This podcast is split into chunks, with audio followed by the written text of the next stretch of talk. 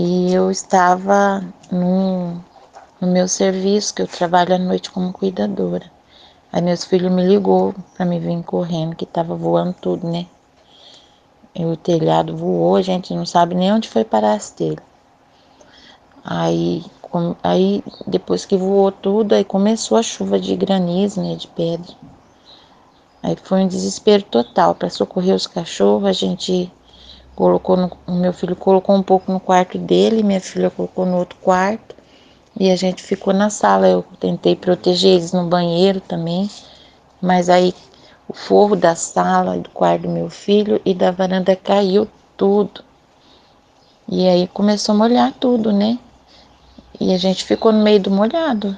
E é, não tinha o que fazer.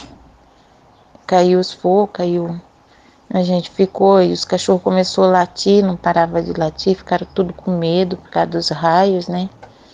E foi isso, aí começou a molhar a TV, mas não tinha onde colocar, né? Computador, essas coisas, colchão, que é onde a gente estava.